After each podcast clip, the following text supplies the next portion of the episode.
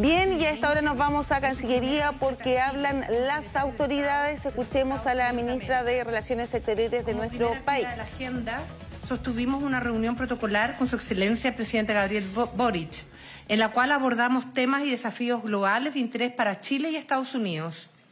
Posteriormente, pudimos dialogar sobre una diversidad de temas bilaterales, regionales y multilaterales en una reunión ampliada junto a nuestros equipos en Cancillería y la subsecretaria Jimena Fuentes.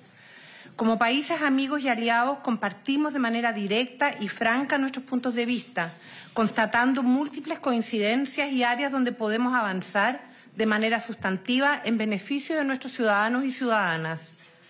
Ahondamos en la prioridad que representa para nuestro hemisferio la protección del medio ambiente y de los océanos, pilar de la política exterior turquesa de Chile y en línea con la declaración firmada sobre América por la protección de los océanos durante la novena Cumbre de las Américas en Los Ángeles, California.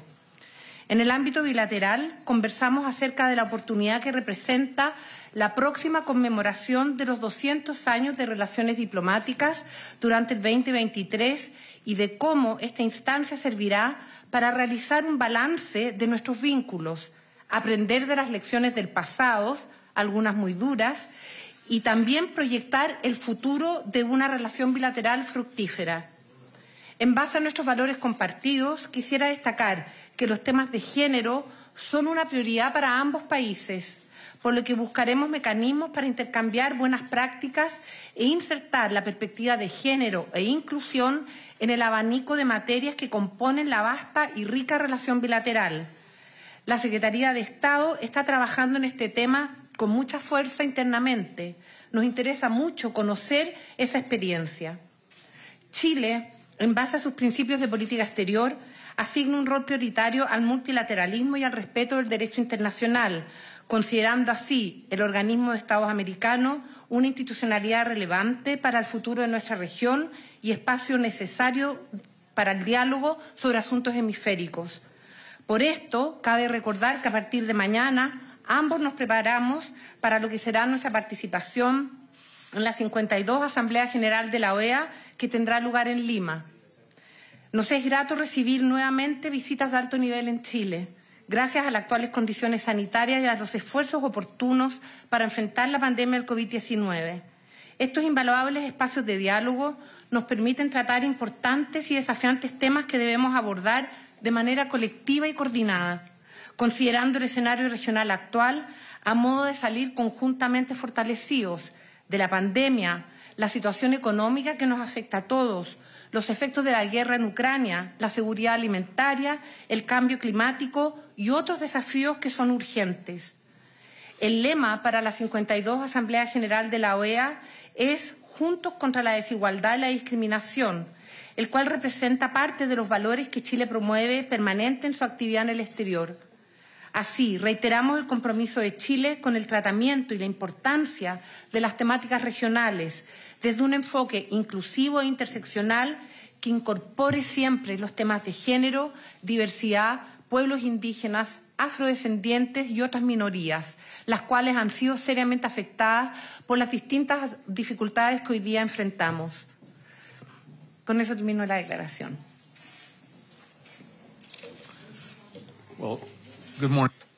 Buenos días a todos. Permítanme, en primer lugar, decirles qué placer es estar de regreso en Santiago. Y gracias, eh, canciller Urrejola, por las muy buenas conversaciones que mantuvimos. Estoy muy agradecido al presidente Boric por su tiempo y por la calidad del diálogo que mantuvimos. Gracias por la cálida bienvenida que hemos recibido de su parte aquí en Chile.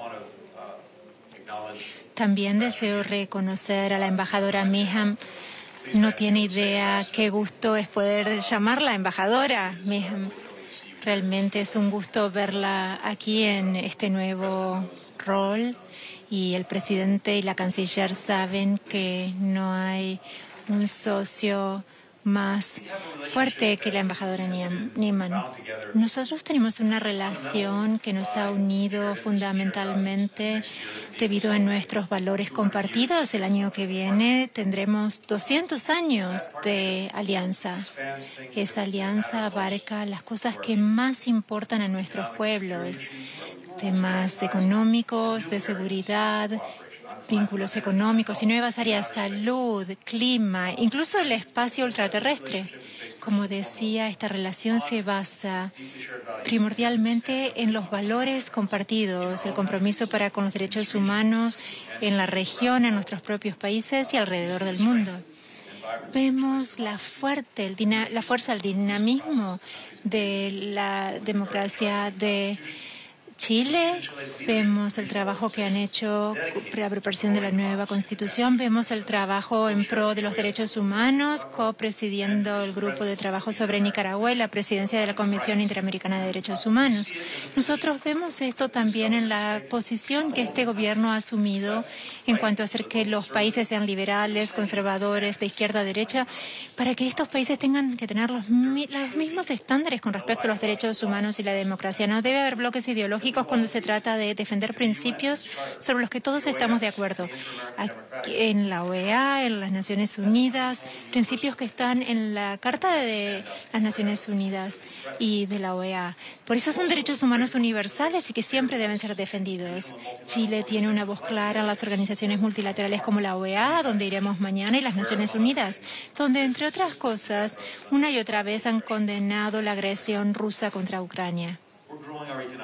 También estamos fortaleciendo nuestros vínculos económicos. Chile y Estados Unidos firmamos nuestro acuerdo de libre comercio en 2003 y desde entonces nuestro comercio se ha más que cuadruplicado, llegando a 38 mil millones de dólares el año pasado la principal fuente de inversión extranjera directa eh, de, Estados Unidos en Chile en áreas como energías renovables y vamos a seguir fortaleciendo estos lazos. Un ejemplo, los Estados Unidos invirtió 765 millones de dólares y brindó asistencia técnica en cinco proyectos de energía solar en Chile.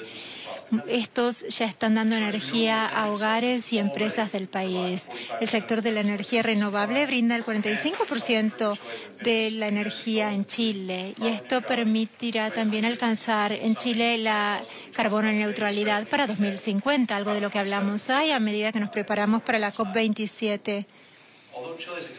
La economía chilena ha crecido en los últimos años, pero también lo ha hecho la desigualdad aquí en Chile y también en otros sitios del hemisferio.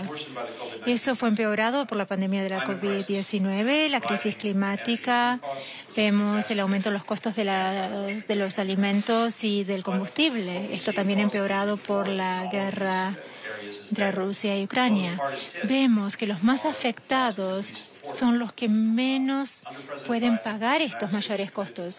El presidente Biden estará trabajando con Chile y otros socios para ver cómo dar soluciones a nuestros pueblos. Esto es parte fundamental de demostrar que las democracias como las nuestras pueden dar resultados reales, concretos para nuestros pueblos, satisfaciendo sus necesidades.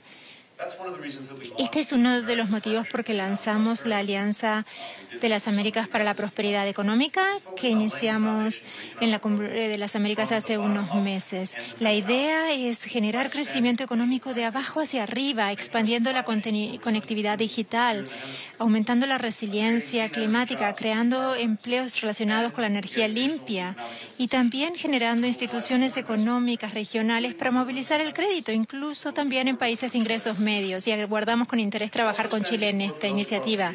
También estamos expandiendo el respaldo en la región a quienes no tienen acceso a servicios esenciales como la educación o la salud. Esta es la idea de nuestro trabajo para trabajar con nuestros socios para equipar y capacitar a 500.000 trabajadores sanitarios en el hemisferio en los próximos cinco años. Esto tendrá una, marcará una diferencia real en las vidas de millones de personas del hemisferio. Nosotros también hablamos acerca de nuestra creciente colaboración sobre la migración y aprecio el liderazgo de Chile en este tema. Que han recibido alrededor de 500.000 venezolanos refugiados y también a haitianos. En la Cumbre de las Américas en junio, Chile se unió a otros países del hemisferio eh, y respaldó a la Declaración de Los Ángeles. Esta declaración es un momento importante porque reconoce nuestra responsabilidad compartida en cuanto a hacer frente a este reto oportunidades de migración segura y ordenada y para respaldar a las comunidades que reciben migrantes, a la vez que se hace que rindan cuentas los delincuentes y los tratantes de personas. Nosotros abordamos muchos de estos temas y nos quedamos sin tiempo. Podríamos haber seguido hablando de una docena más de temas. Estos son algunos de los lazos que hablamos hoy, pero creo que los más profundos son los que hay entre nuestros pueblos. Más tarde me voy a reunir con jóvenes de la iniciativa Wildlife, jóvenes líderes de las Américas. Más de mil líderes sociales y jóvenes emprendedores del hemisferio han participado. Y son estos lazos, los lazos que nos unen y que unen a las nuevas generaciones de chilenos y estadounidenses, son aquellos que lazos que tienen gran importancia también para la democracia. Queremos fortalecer la alianza entre nuestros gobiernos. De nuevo, Antonia, canciller, muchas gracias. Ha sido un gusto.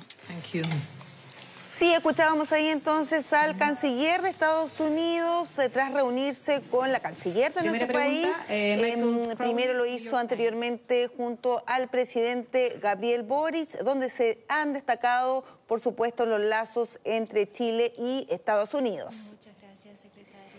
Ahí veíamos que es probable que le hagan algún tipo de pregunta ambos secretarios de Estado. Se ha destacado, eh, lo decíamos, los lazos entre ambos países, como las energías renovables. Ahora nos vamos inmediatamente.